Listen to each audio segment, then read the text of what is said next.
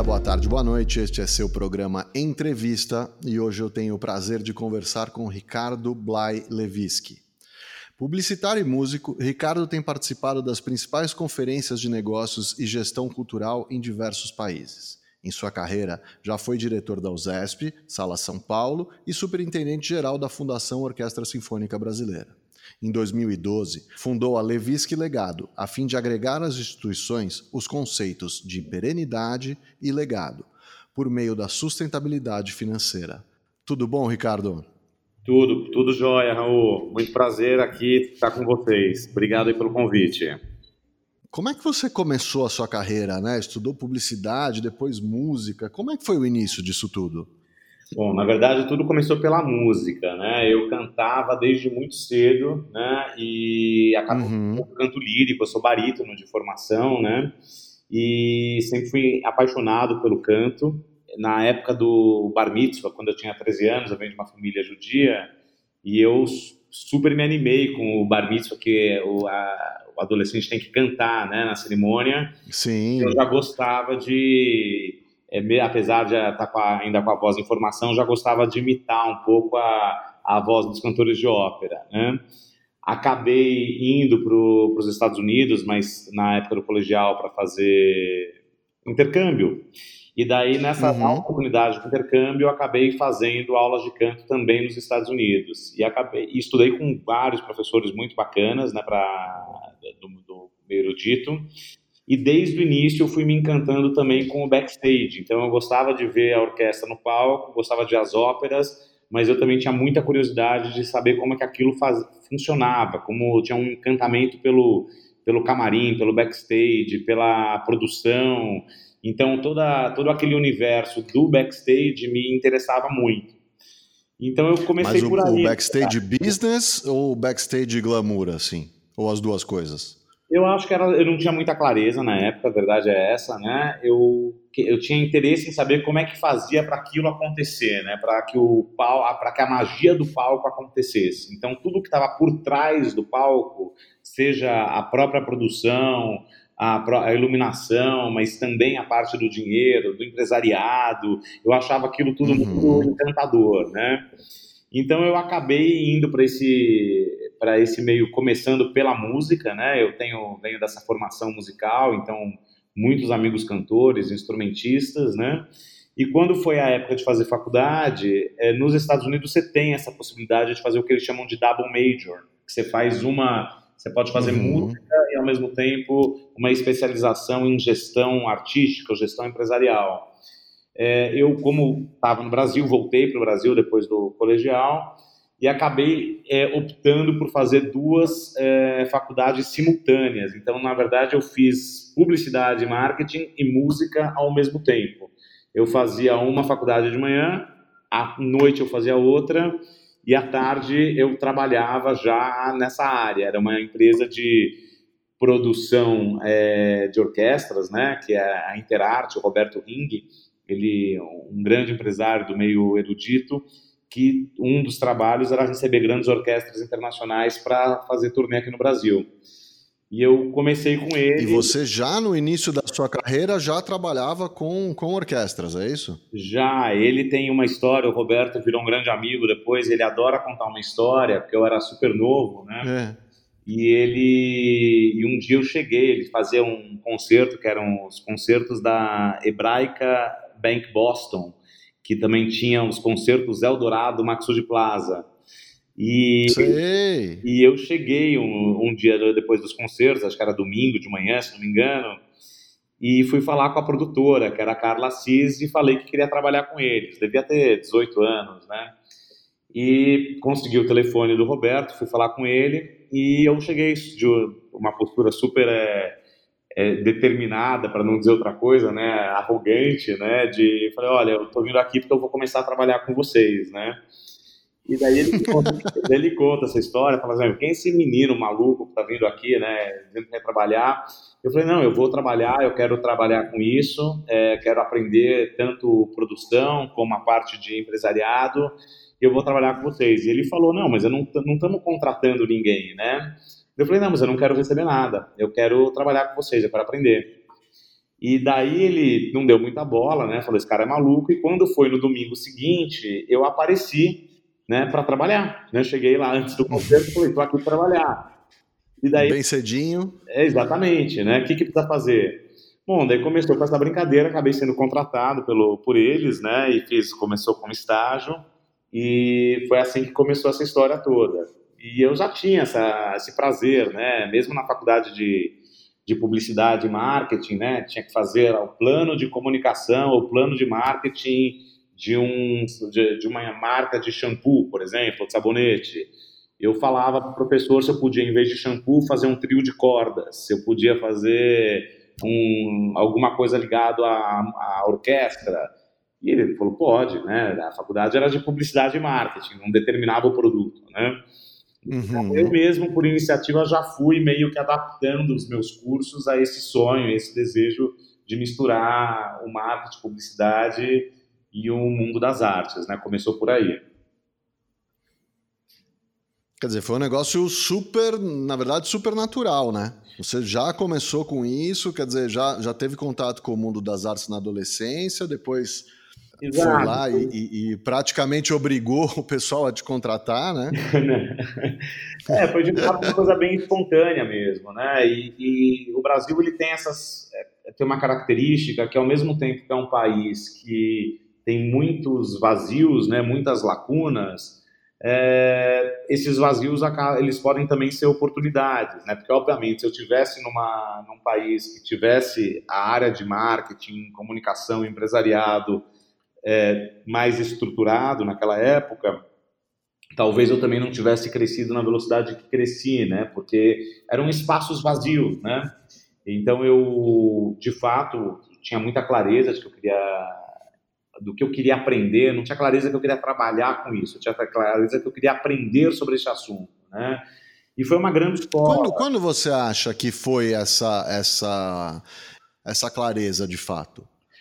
Olha, eu tinha algumas paixões, na verdade, desde muito pequeno, né? A música e a arte era uma delas, né? Então, sem dúvida, é, muito cedinho eu gostava de muita peça de teatro, concerto, ópera, é, antes até da, dessa época do bar mitzvah, é, era um prazer mesmo, né? Eu tinha um encantamento com a ideia da caixa cênica, né? Então, aquela coisa de estar uhum. passo é, e ver as luzes em cima do palco era uma coisa que sempre me, me, encantou muito.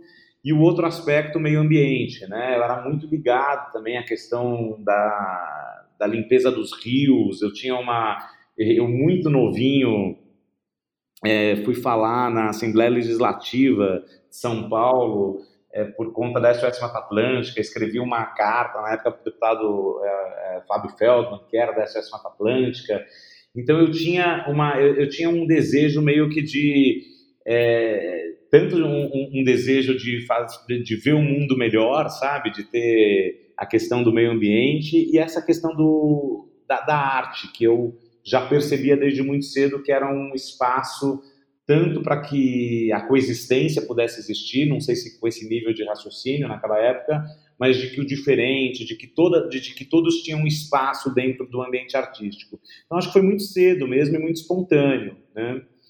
E, de fato, né, quando eu passei por essa experiência na, na Interarte, foi muito rico e muito mágico, porque eu é, tive a oportunidade de experimentar todas as frentes que envolvia é, uma produção, por exemplo, orquestral. Então, desde é, receber o artista no aeroporto e ter contato com o artista, entender como eram fechados aqueles contratos, até a iluminação é, do palco, afinar a luz, montar uma montar o palco, né, com as cadeiras de orquestra, cuidar do camarim, cuidar do público, a venda do programa, foi uma experiência muito polivalente. E que óbvio que quando eu fui me dedicando, me especializando na parte é, do business propriamente dito, né, é, hoje não só da arte, né? O escritório hoje trabalha com o terceiro setor como um todo, inclusive a área de cultura, mas a gente também trabalha com o meio ambiente, com a área social, mas sem dúvida alguma nosso histórico na cultura é mais forte. É, essa bagagem da vivência prática, né? De você sentir, fazer as coisas acontecerem, colocando a mão na massa, fez toda a diferença, né? Venho desse universo, né? Que começa pelo mundo artístico pelo esse, esse envolvimento é, com o mundo artístico, começando aí na Interarte.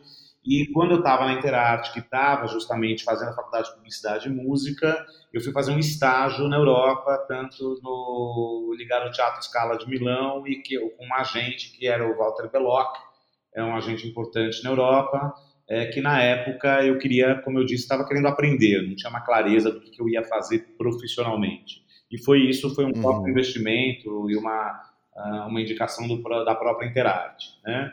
Naquela época, é, eu já vinha fazendo essa aproximação da, do, dos planejamentos de marketing de comunicação voltado para a música clássica e coincidiu com a reestruturação da Sala São Paulo, da, da USESP. Né? A USESP ela estava se reestruturando desde 97, mas em 9 de julho de 99 a Sala São Paulo foi inaugurada, um projeto super ambicioso que partia do princípio da importância de uma orquestra ter a sua própria sede, uma sala de concerto para poder construir o seu som e poder ser uma orquestra de alta qualidade. É... Uma coisa inédita, né?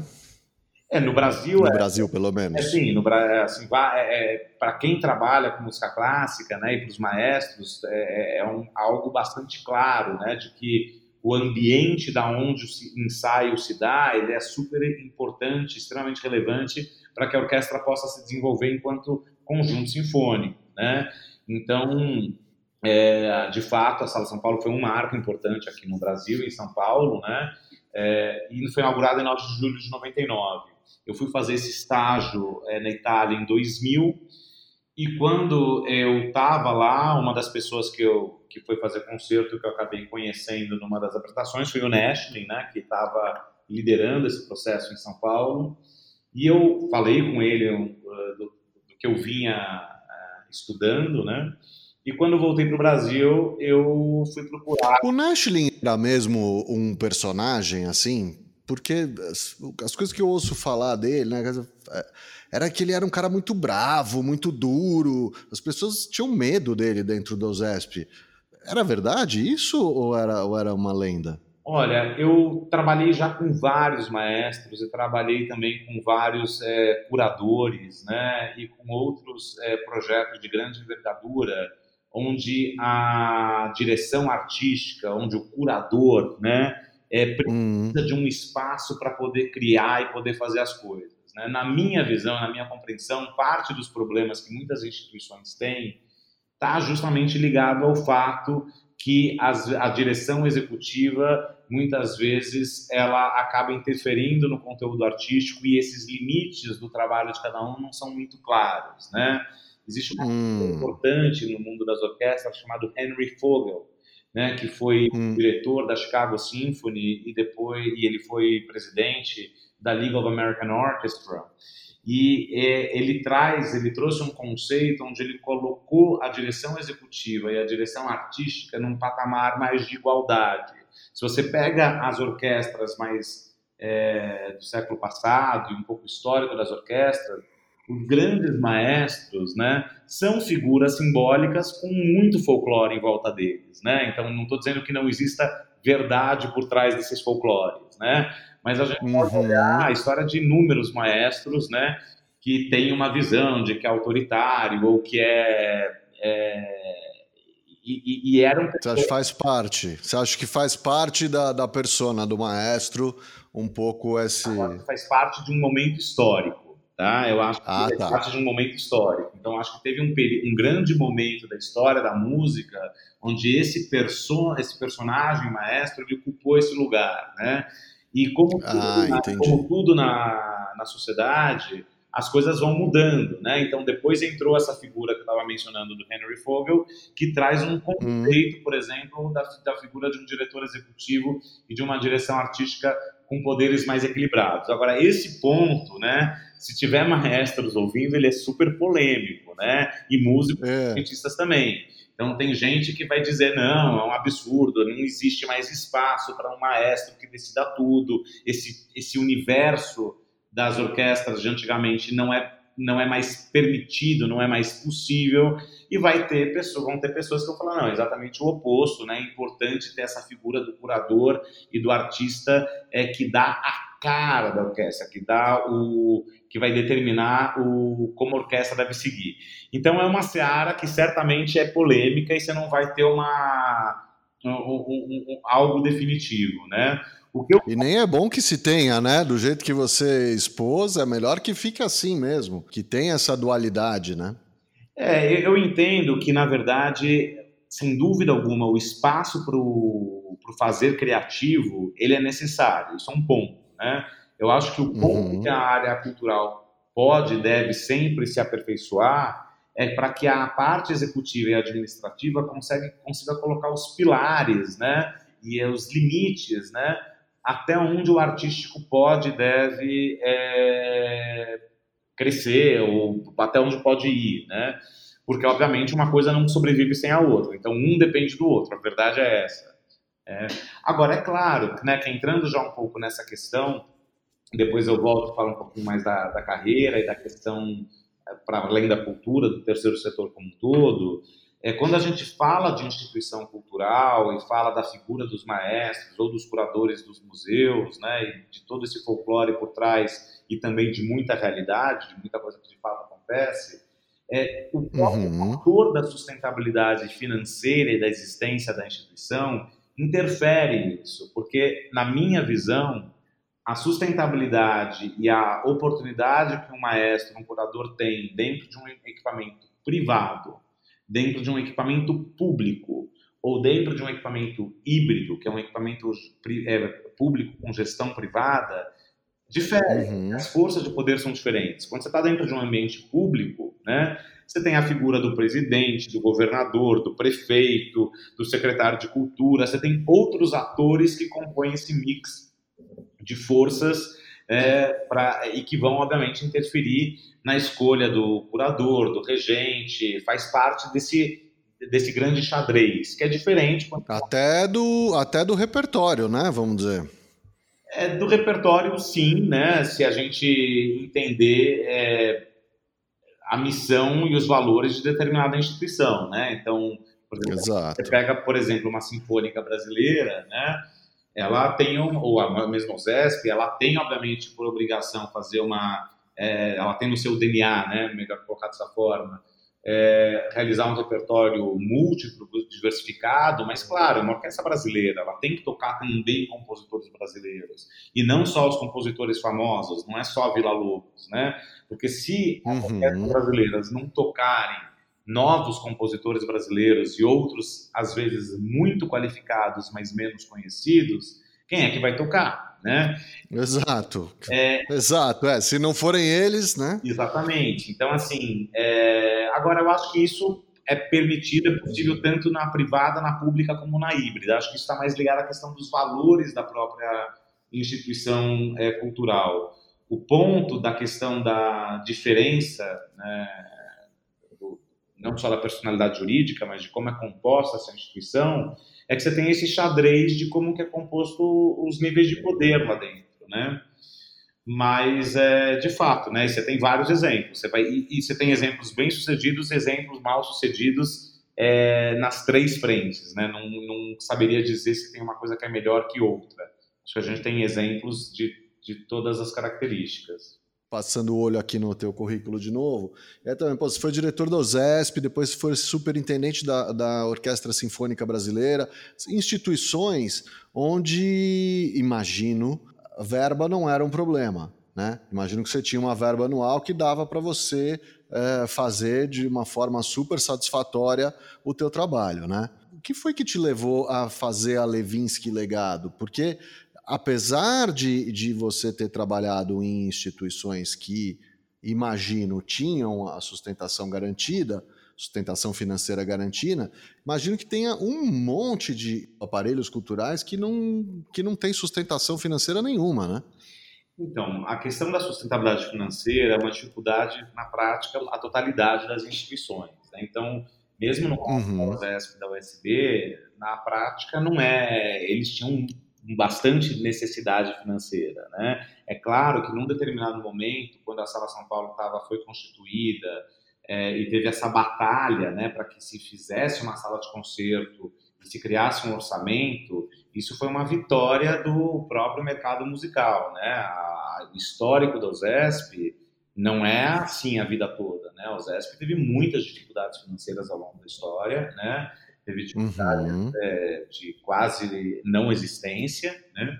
E a, o período... Ah, chegou isso? Chegou a... Sim, chegou como, como a, maior, a maior parte das orquestras brasileiras, né? Então é uma realidade muito comum, né? De ser muito difícil a sustentabilidade, porque é óbvio que são instituições é, que necessitam um recurso importante para que você possa ter a manutenção dos músicos, que tem que ter seus salários é, pagos de forma é, é constante, regular, óbvio, né? Para Sim, regular e de acordo com o mercado, né? Enfim, tem que valer a pena viver de música, né?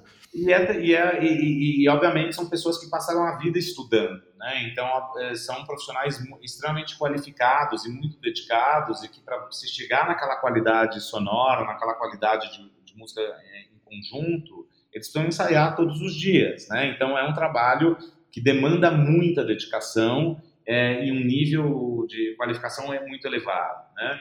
Então, assim, é, um, é como um atleta de altíssima performance, né? Um bom, um, uma boa comparação. Um músico de orquestra tem o, tem o reserva também?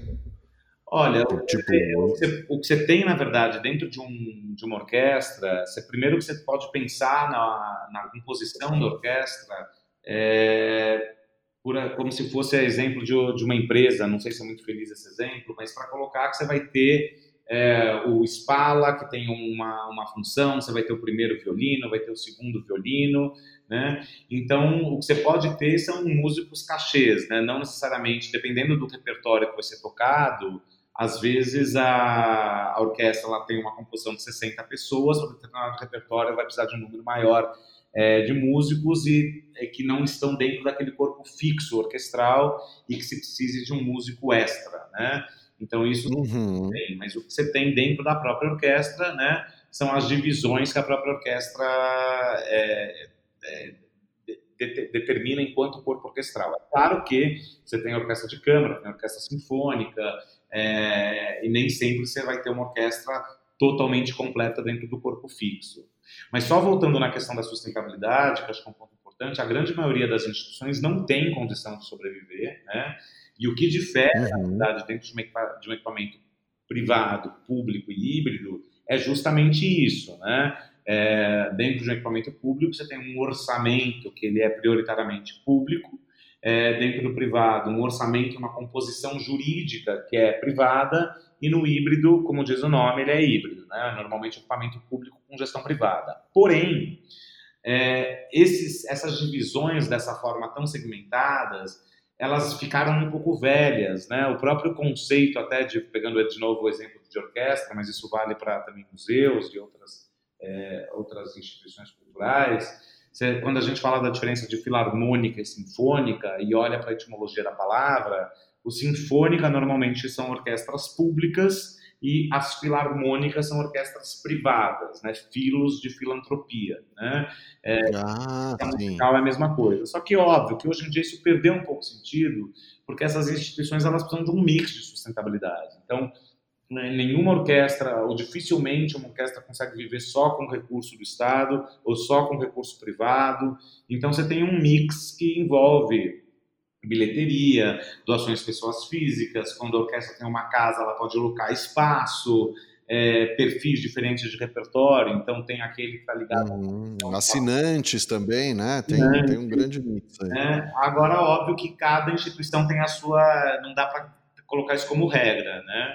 Mas a, a, questão é, né, a tua pergunta é por que, que eu quis montar a Levis Legado, né? É, então, primeiro pontuar isso, né? Tanto no ZESP, óbvio que a gente tinha que fazer um trabalho é, de geração de receita, embora o Estado desse a grande parte, né, por ser uma orquestra ligada ao governo do Estado de São Paulo, mas ela precisava, como você mesmo colocou, do dinheiro dos assinantes, da venda de ingresso avulso, locação de espaço, programa de amigos, né? Foi um dos primeiros programas de amigos. Não, e, nesse, e nesse momento, vamos dizer assim, super bom, né?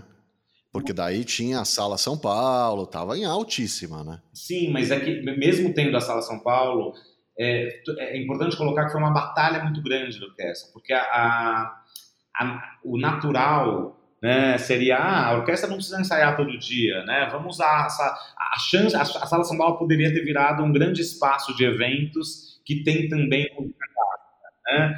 Então assim foi uma batalha muito grande, né? Dos músicos, do próprio dos maestros é, e, e, e, obviamente também da do secretário de cultura e do governo, né? Para falar não, São Paulo merece ter uma orquestra de alto nível, uma, uma orquestra de qualidade precisamos ter essa sala e, obviamente, a, a sustentabilidade financeira ela não era a, é, ela não era o que deline, é, iria determinar as ações da orquestra. A orquestra estava lá precisando ensaiar, garantindo qualidade musical, é, garantindo qualidade educacional, social, de transformação, de valorização do Estado, da cidade. É, então, para isso, você tinha que ter esse mix de sustentabilidade financeira. No caso da USB, a USB é uma fundação privada, completamente diferente da situação da, da, da USESP, né? Ela não tinha, né? Embora ela recebesse recursos da prefeitura do Rio através de um convênio, mas ela é uma orquestra de uma fundação privada, ela dependia de um uhum. ainda mais agressivo, porque ela precisava de muito recurso financeiro da, da iniciativa privada, né? E, e, vivemos bons momentos né, na, na orquestra, momentos muito difíceis também, mas do ponto de vista financeiro, na primeira etapa do trabalho foi muito bacana conseguir um volume de recursos, mas óbvio, todas essas instituições, para não falar da minha experiência pessoal apenas e trazer isso para um cenário mais macro, elas acabam sendo refém de uma situação de mercado muito é, volátil, né? Quando o mercado, a economia vai bem, essas instituições conseguem um pouco mais de dinheiro. Quando vai mal, muitas quebram. Então foi um pouco aí que surgiu a, o conceito da Levis Legado, né? Porque eu falava, puxa vida, mesmo quando se consegue muito dinheiro, nós não conseguimos constituir legados, porque você pode trazer um volume enorme de dinheiro e a instituição, no momento que esse dinheiro para de entrar, ela quebra.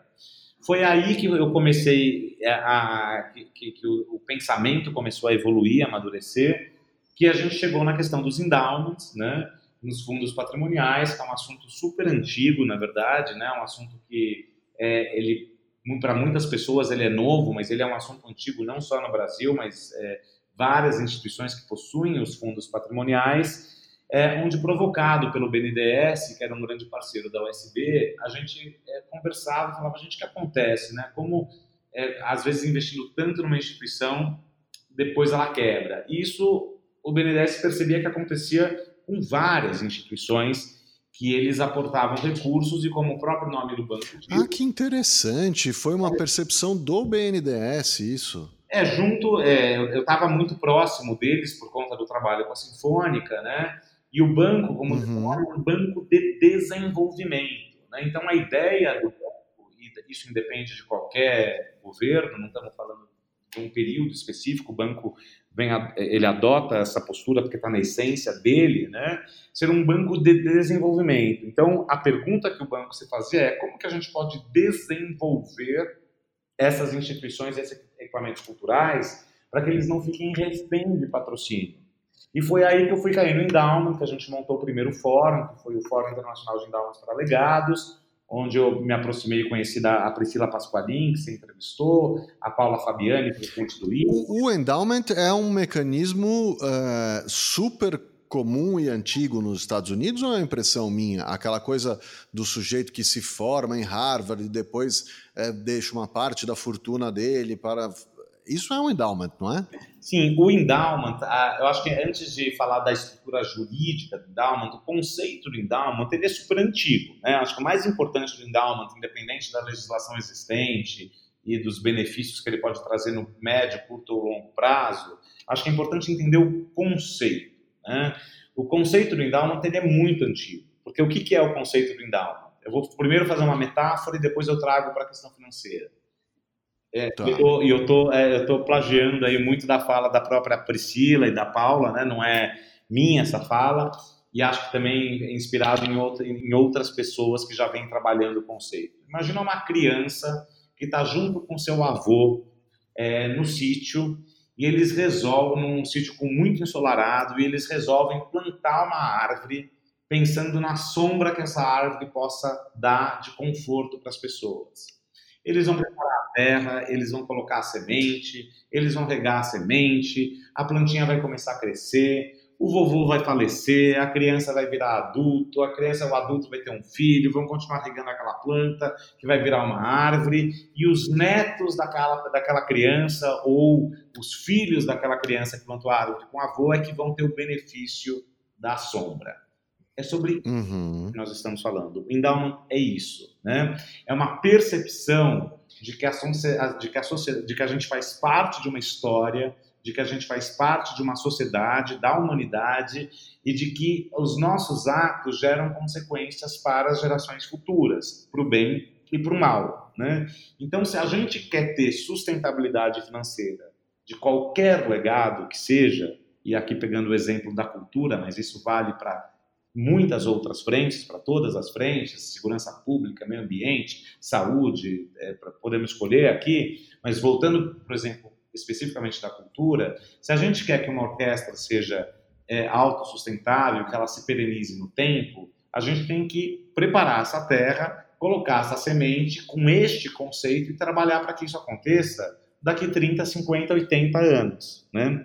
Então, a grande dificuldade de trabalhar essa questão no Brasil Óbvio, tem um monte de questões, né? Ah, incentivo fiscal, ah, daí tem a questão da cultura, se a, se a nossa elite investe ou não investe em cultura, podemos entrar em todos esses temas. Mas, primeiro, antes de falar disso, o ponto é, se nós não trouxermos a responsabilidade da visão de longo prazo para o curto prazo, o longo pra, o futuro só vai ser uma repetição do presente.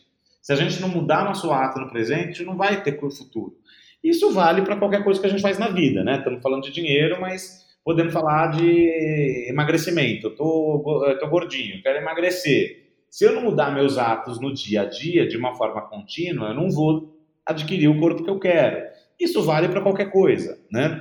Então, o endowment ele surge aí, né? Então, veio dessa provocação junto com o BNDES que a gente falou, putz, como que a gente pode ajudar essas instituições a poder ter algo mais voltado para longo prazo. Surgiu o fórum e quando eu fui pro, eh, montar o fórum, eu acabei resgatando a minha relação com essas outras áreas que estavam mais adormecidas dentro de mim. Eu estava muito na área da cultura, é, então a área do meio ambiente, a área social, e fui me envolvendo com o terceiro setor, que envolve fundações familiares, fundações empresariais, organizações sociais, institutos, é, doadores, filantropos, né? Então, como que a gente poderia. Isso, isso tem a, isso é parte de um movimento desse grupo, dos doadores, dos filantropos também, perceber que é, não adianta eu. Uh, sei lá, eu adoro o, mico leão dourado, então eu vou lá, eu sou muito rico, eu dou 10% da minha fortuna, que é um caminhão de dinheiro, para o, a fundação que cuida do que, que pode cuidar do mico leão dourado. É, se eu simplesmente der, o dinheiro vai acabar em algum ponto e, e o mico leão dourado é, vai estar tá à mercê de novo, não é isso? Sem dúvida. Eu acho que esse ponto você tá, você tocou no ponto que talvez seja o mais é, relevante, né? O poder de transformação dessa cultura é, que, vo, que é voltada para um prazo, ela tem que partir, na minha visão, muito do próprio doador, seja ele empresarial, é, ou seja ele pessoa física ou até governamental. Né? Por quê? Para a instituição é, que está passando por dificuldade, esse discurso do endowment ele é muito bonito no papel, mas ele é muito incômodo, porque falar, ah, o Levis falando do endowment de novo, maravilha, mas eu não tenho dinheiro para pagar a conta no mês que vem, entendeu? Então, assim, uhum. a instituição é muito incômodo. Porque falar, tudo bem, lindo, vamos montar um endowment, mas na real, na prática, como é que eu pago as contas do mês que vem e estamos falando do, do endowment? Então, é claro, né? Não adianta a gente querer enxugar, enxugar gelo. O curto prazo, enquanto você está vivendo o curto prazo, você tem que resolver com curto prazo, né? O próprio nome, a solução do longo prazo, obviamente ela só vem no longo prazo. O ponto que eu insisto é que se nós não começarmos a olhar para o longo prazo hoje, o longo prazo vai ser uma repetição do presente. É isso que a gente vem vivendo. Né? Então, a uhum. Levisque Legada surge dentro deste contexto. Então, é óbvio que hoje o escritório ele tem duas frentes, ele tem uma frente fortíssima de consultoria estratégica e ele tem uma, uma, uma frente de intermediação. Na área de consultoria estratégica, o grande desafio é justamente você trazer consultorias analíticas, consultorias estruturantes, operacionais e até de formação e aconselhamento dos conselhos das instituições. Mas o fato é que não existe super-herói, não existe salvador da pátria. Né? Então, é, tem um desafio que o escritório tem, e eu pessoalmente tenho hoje, que é ajudar a instituição a ela entender que a solução está dentro de casa. Porque muita gente vem no escritório e fala: Ah, ouvi dizer que vocês trouxeram não sei quantos milhões para tal instituição, né? E não existe essa, essa figura é, que vai resolver o Brasil ou que vai resolver. Isso vale para política, a gente pode dar também esse exemplo para mil outras coisas, né? Mas eu brinco, o que o meu. Não, mas de fato, quem vai conquistar um investimento é a instituição né? Você talvez ajude a organizar e, e, e... É porque, Mas é a instituição é, é, que vai conquistar o investimento, não é você, né? É porque, é porque o dinheiro de longo prazo ele só vem quando a estrutura da instituição está pronta para isso. Então é um processo de amadurecimento.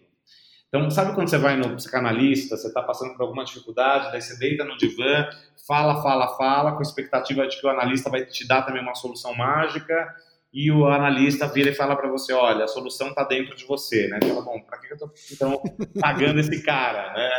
E daí o que o analista faz? Ele vai te junto com você, você achando as ferramentas dentro de você para você resolver determinado problema, né? Ou, ou, ou se aceitar, ou se melhorar, ou se desenvolver, é um pouco isso. É a mesma coisa, é a mesma coisa. Né?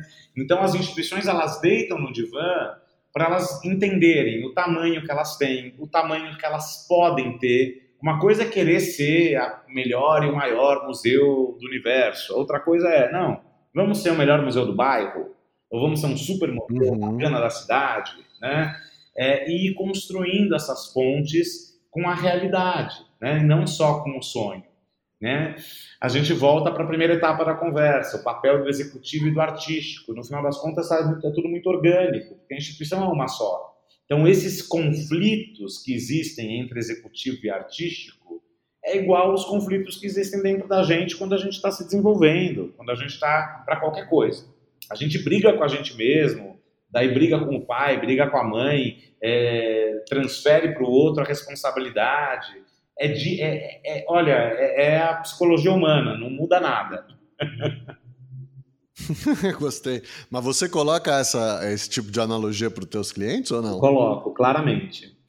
Coloco porque ah, que legal. eu entendo que o meu papel na instituição é justamente, e é, é, é, meu papel na instituição é uma mudança de cultura e é muito dolorido, assim, muito doloroso a contratação do escritório muitas vezes, porque é muito frustrante, porque ele vem para cá é, com uma expectativa de, salvador, de salvação, né? Uhum. Quando ele entra nesse processo, ele acaba entrando em contato com ele mesmo, né? Ele acaba se vendo no espelho e fala, caramba, quer dizer então que eu não sou é, eu tenho esse potencial, mas eu não sou isso que eu gostaria de ser, ou que eu gostaria que as pessoas me vissem, né? Para chegar lá, você vai sim precisar ir na academia e vai ser sofrido e suado. Exato. Vai ter que ter uma, uma área de desenvolvimento institucional, vai ter que ter área de marketing, área de comunicação, área de pesquisa, de relações institucionais, relações governamentais. O conteúdo artístico tem que ser de altíssima qualidade, tem que ver se é mesmo de alta qualidade. O conselho tem que estar comprometido. Né? Tem uma brincadeira que os americanos fazem, que eu adoro, né? e até sou bastante é, conhecido por essa brincadeira pelos meus clientes, que para você ser um conselheiro de uma universidade, de um instituto de pesquisa, de uma orquestra, esse conselheiro tem que ter três Gs, né? Que é o give money, get money uhum. or get out. Ou ele dá dinheiro, ou ele consegue, ou ele cai fora. Essa, brin essa brincadeirinha, né, mesmo que ela não seja levada ao pé da letra, ela tem uma simbologia muito forte por trás. O que é o conselho de uma instituição do terceiro setor? São membros da sociedade civil dizendo que aquela instituição é relevante o suficiente para se transformar e gerar um legado. Então, se ele não está comprometido com a sustentabilidade financeira, quem é que vai estar? Tá? Ele é o primeiro. Exato. Né? Só que os conselhos não são montados com essa clareza. Né? Os conselhos são montados de uma forma e depois as pessoas vão tentando fazer arremedos, né? Então, é um escritório que mexe muito na intimidade da instituição. E como eu falei, é incômodo, né? Não é um trabalho é, muitas vezes fácil, nem gostoso, nem prazeroso e que não dá, às vezes, o resultado no curtíssimo prazo como as instituições gostariam, né? E o teu cliente é tanto a instituição quanto uh, uma pessoa jurídica ou, ou uhum. uma empresa que quer montar o fundo, uma, um escritório familiar, não sei. Então, são, nós temos dois tipos de cliente e nós temos o meio, que na verdade é onde a gente mais relaciona. Né? O cliente, uhum. do ponto de vista formal, né, no que tange a consultoria, essa consultoria que eu chamo de estruturante, que eu mencionei, é sempre uma instituição do terceiro setor, que pode ser uma fundação familiar, uma fundação privada, é, uhum. uma, uma, organização social, uma instituição, uma associação, etc. E tal. Quando a gente fala da intermediação, pura e simplesmente, o escritório trabalha com projetos de intermediação que tenham perfil para gerar legado. Então, até pode ser também uma instituição do terceiro setor, mas pode ser, por uhum. exemplo, aí é outra, é outra história, tá? Vamos por um cinema relevante de São Paulo que perdeu o name right, né? Mas é um uhum. cinema que tem, é, que é uma, é, muitas vezes tem, é, é, um equipamento empresarial, né? A busca sim, por sim. esse a gente faz também, mas daí é, uma, é um trabalho de marketing, de comunicação para geração de legados, mas desvinculado ao terceiro setor, ele tem um outro foco. A questão dos fundos que você perguntou é uma outra história, né? O endowment, ele pode, como fundo patrimonial, você tinha me perguntado um pouquinho antes da gravação, né, da tradução do endowment, né? A tradução estrito senso é, é, é, é dotação, né? Só que uh, o mercado do terceiro setor acabou utilizando, né, é, fundos patrimoniais, fundos patrimoniais filantrópicos, fundos patrimoniais vinculados, o ponto é que é um fundo onde o valor principal desse fundo fica preservado e a instituição vai utilizar parte dos rendimentos desse fundo, descontada a taxa de administração do banco, por exemplo, e a inflação, para que ela possa garantir a manutenção da instituição, a aquisição de novo acervo, o, o, o, a missão e a função do fundo vai, vai ser distinta. Daí, obviamente, quem é o. Que, que, da onde vem esse fundo? Como é esse fundo? Dá uma conversa. É, essa era a pergunta. É sempre uma coisa familiar ou, ou tipo, tem um banco que tem um fundo desse? Não, então. É, são várias respostas para a mesma pergunta. Primeiro, entender que hoje no Brasil a gente tem uma lei, que é a Lei 13.800 de fundos patrimoniais permanentes. É, e dentro dessa lei você tem uma legislação, obviamente, que prevê a criação de uma organização gestora de fundo patrimonial, ou seja, você vai ter um, uma organização independente voltada para uma determinada causa. Pode ser um fundo, uma organização gestora para um museu, para o MASP, ou pode ser para museus de São Paulo. E aqui é sempre ah, iniciativa privada, tá? É... Essa lei foi um divisor de águas, né, na, na, na criação desse tipo de fundo. Sem dúvida, né? Ela é muito nova, ela é de janeiro de 2019. É uma lei ainda muito. É, eu... Ah, 19! Eu não tinha me atentado a isso, é novíssima. É novíssima, né? Já... Ou seja, 2012, quando você fundou é, a Levisk, meu, era muito à frente do tempo, uma coisa meio visionária, assim, ou não? Eu não colocaria dessa forma, porque já tinha muita gente trabalhando em endowment no Brasil, né? E até porque, independente da lei, o Brasil já tem fundos de endowments ou fundos inspirados no modelo de endowment de muitas fundações e instituições, né? E tem o próprio uhum. a própria Priscila do PLKC que já vinham trabalhando nessa causa há muito tempo, né? É, no terceiro setor de forma geral e ele tá com uma força, né? Que era a deputada Bruna Furlan, a senadora Ana Amélia, é, que vinham trabalhando prioritariamente na parte de, da, das causas. Eu acho que o que a Levinsky trouxe de positivo para essa conversa, junto com essas.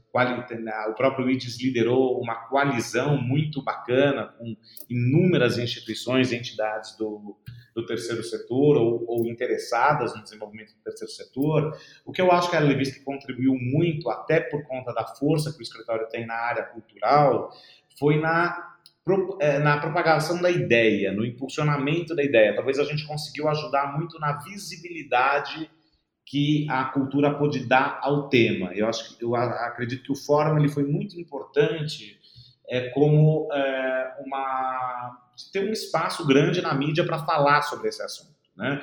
Mas sem dúvida, a lei ela é um divisor de águas, é uma lei que ainda está sendo aperfeiçoada e melhorada, mas o grande aspecto positivo da legislação é que ela trouxe um arcabouço jurídico. Né? Então, uhum. tem um arcabouço jurídico que dá segurança prioritariamente para o doador. Agora, é claro que existem instituições, a própria OSESP, o próprio MASP, montaram os seus fundos de endowment, que são fundos, é, vou colocar entre aspas, né, de reserva, com uma blindagem inspirada e funcionando como um endowment. Né?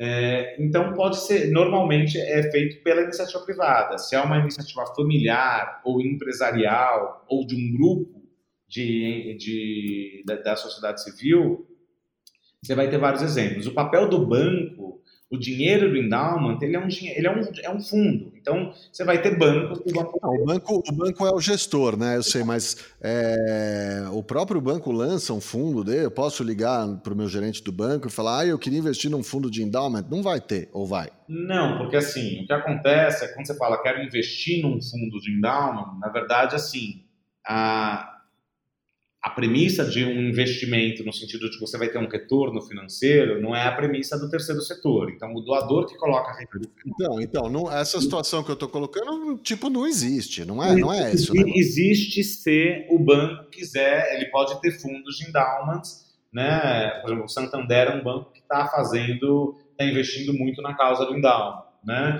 Então ele pode ter um fundo de uhum. para museus brasileiros, né? E você quer colocar dinheiro lá, o que não significa que você vai ter recurso de volta para você. Eu acho que isso que é importante ficar claro, né? É, você tá fazendo... Não, daí é tipo filantropia via banco. Exatamente. Exatamente. Né? É o, é o Santander viabilizando para mim, e, nesse caso aí. Exatamente. Exatamente, exatamente isso. Exatamente isso. Mas o mais comum é que sejam fundos uh, de empresas ou de famílias, né, formados a partir de patrimônio de empresa ou de família, ou um mix disso. Isso. Para. É esse, esse é o, o, comum, né? Exato. E daí você pode ter também incluir aí outros ingredientes ainda pouco comuns no Brasil, mas que é a parte de herança, testamento, qualquer ativo. Então, uma pessoa que falece tem ativos imobiliários, qualquer ativo financeiro pode participar de um fundo de endowment, né? Agora, eu acho que o aspecto mais relevante da conversa, né, para quem está ouvindo, é esse conceito da questão da visão do longo prazo, a historinha do, do avô e do neto e do filho, enfim, é, plantando a árvore. Porque se esse conceito não tiver no DNA da instituição, não tem ferramenta jurídica, financeira, de marketing que resolva. O problema está na cultura e não na estratégia, entende? Sem dúvida. É, esse é o ponto mais difícil, é mudar o, o, o, mindset cultural, né? E que daí envolve o que a gente quer para o país, o que a gente pensa de uma sociedade, é, é, o comprometimento com a calçada na frente da nossa casa, né? É se preocupar com o nosso museu. Então, a USESP, que a gente está falando tanto, ela, no limite, ela não é a orquestra do governo do Estado. Ela é a nossa orquestra, vai passar as pessoas a USESP vai estar lá, não importa se é PT, PSDB, qualquer isso não tem nada a ver. Né? É a orquestra nossa, né? E é isso que a gente precisa amadurecer enquanto sociedade.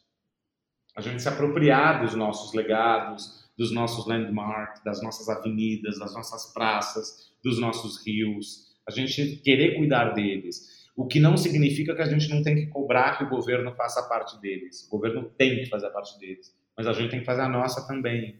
E o, primeiro, o primeiro passo é o sentimento de pertencimento, de que a gente pertence, de que a, de que a cidade é nossa. Né? Esse é o primeiro passo. Mas eu acho que a gente está vivendo um momento, que é o momento da pandemia, que eu acho que vale a reflexão de que talvez esses dois universos, né, quando a gente fala o dono do dinheiro e quem está fazendo bem, talvez esses dois universos não devessem, né, e eu acho que essa reflexão válida, é, ser, esses, pensar como dois universos e pensar como duas coisas uhum. separadas, né? Porque no limite, primeiro somos todos iguais, né? Ou deveríamos ser, né? Assim, é, a discussão do racismo das mulheres, dos LGBTQI+, e por tantas outras, tantos outros. Essa coisa que está tão na moda hoje em dia, né?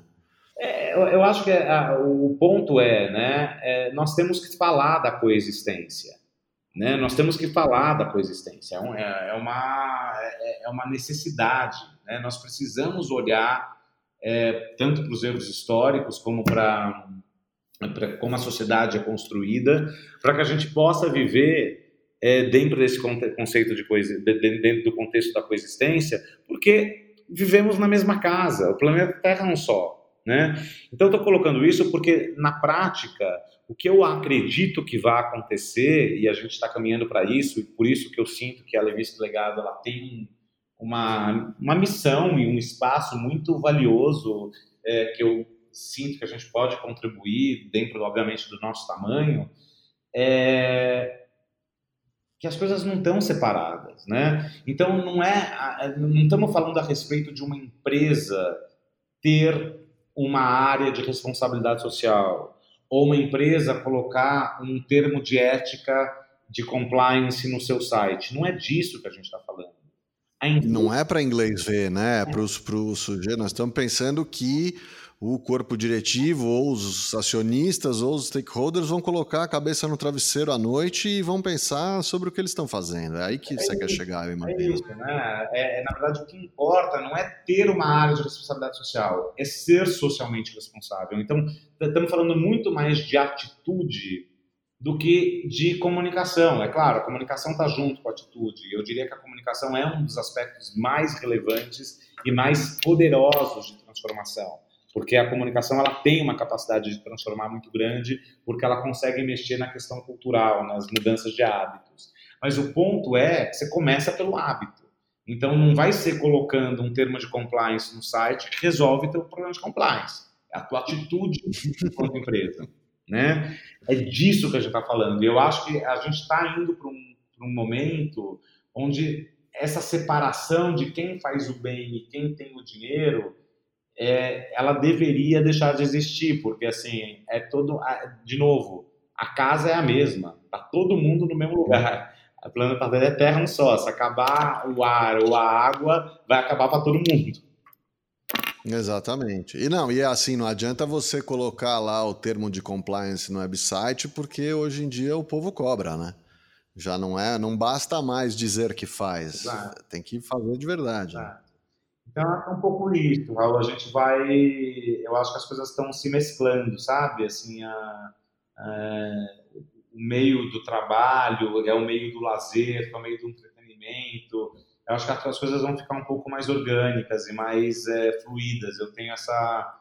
É, não sei se só expectativa, mas talvez esse desejo também, né? Eu batalho para que. Agora, claro, né? Tem muitos desafios, né? Tem muitos conflitos e infelizmente ou felizmente a gente vai ter que passar por, por todos esses conflitos, faz parte do, do crescimento, né? Acho que a notícia boa é que esse momento chegou, né? E que nós vamos passar por ele. É, exato, acho que é um momento para de, de, de, reflexão e de mudança de atitude, né? Acho que é bem, bem isso. E, que, e acho que no caso do Brasil, particularmente, a gente precisa de fato é, buscar uma união não de pensamento, porque assim, gente, é, pensamentos diferentes são bem-vindos, né? A, né é, você ter direita, ter esquerda, ter centro, faz parte, isso está tudo certo, né? Mas a gente tem que poder. Você acha que é um pensamento mais natural nas novas gerações? Eu digo, você tem experimentado isso? Você tem visto substituição de geração em empresas e a nova geração chegando com uma cabeça muito mais conectada nesse assunto? Sim, é, não só nesse assunto, em vários assuntos, né? Ah, uhum. Em vários assuntos que eu, eu percebo que a, as novas gerações elas vêm com uma é, esse chip de que a gente tem que ter tudo numa caixinha, tá nessa caixinha, tá na outra caixinha, ele está se, se abrindo, né? Ele está se, se soltando. Então, eu acho que sim, acho que as novas gerações elas vêm com uma visão mais flexível. A minha dúvida, que eu ainda tenho se a nova geração é, vai conseguir fazer diferente, é essa compreensão de que a própria, a, a, própria pessoa tem que agir diferente, que não é uma questão de discurso apenas, né? Então, a, uhum. fala muito da questão política, mas eu vejo, a minha geração não foi para a política. A gente reclama de quem está na política, mas o fato é que é porque ninguém se engajou de fato, né? Ou pelo menos uma minoria. Exatamente, né? O fato é que assim a, a política é o ambiente para a gente poder é, também transformar, né? Então, assim, nesse sentido, acho que é um ponto também de reflexão, que a partir do momento que a gente não ocupa espaços, esses espaços ficam vagos, né? E daí ocupa quem está disposto a ocupar, né? Então, é um pouco, é, também é uma reflexão importante para ser feita, né? Com certeza. Ricardo, cara, super obrigado pela conversa, adorei o papo, é, aprendi um monte de coisas. Então, queria te agradecer muito, perguntar se você tem alguma mensagem final aí que você queira deixar para os nossos ouvintes. Maravilha. Não, agradecer também, né? Acho que é um momento que a gente está vivendo bacana de, como a gente falou, de reflexão. É, e acho que a única reflexão adicional é pegar esse exemplozinho que eu falei da sombra, né, e a gente tentar trazer isso para as nossas vidas, porque quando a gente faz isso, as coisas passam a ter um sentido é, maior, né? A gente a gente passa a valorizar mais a nossa existência e o como a gente pode de fato fazer a diferença para que a sociedade seja é, mais justa, mais equânime é, e melhor também. Né? É isso. Te agradeço muito, foi um prazer falar com você.